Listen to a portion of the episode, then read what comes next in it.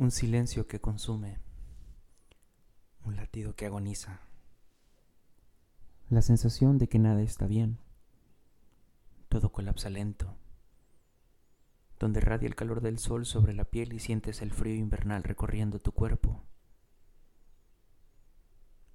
donde susurrante el viento te repite quiérete y quiérete mucho. ¿A dónde ir cuando se siente ese nudo en la garganta? Ese dolorcito en el pecho, ese grito de ayuda que se queda en tu garganta impaciente por salir. ¿Quién suele ser tu compañía en ese silencio cuando sentado ves pasar los días detrás de tu mirada? Cuando levantarte de la cama cuesta, sonreír es obligatorio y amar duele. Donde no hay un abrazo, donde no hay una palabra de aliento, donde no hay nada más que el precio de la soledad.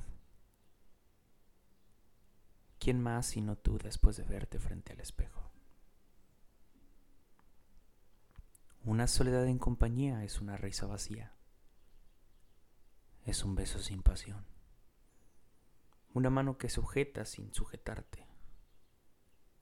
Unos brazos que han perdido su calor unos ojos que hace tiempo no te miran, y podrías dudar si es que alguna vez te vieron como tú a ellos.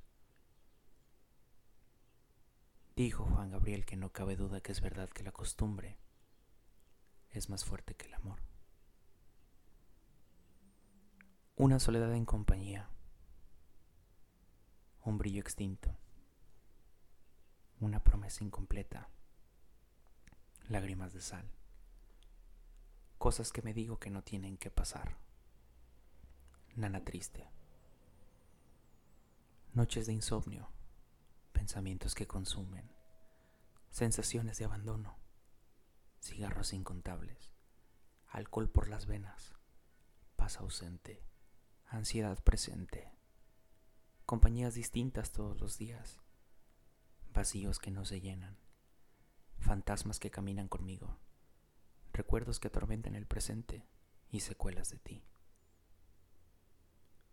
Una soledad en compañía es peor que saberte siempre solo.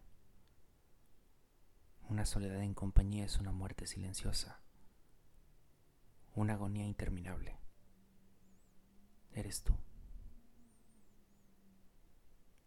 Y tranquila, que poco a poco me voy cansando.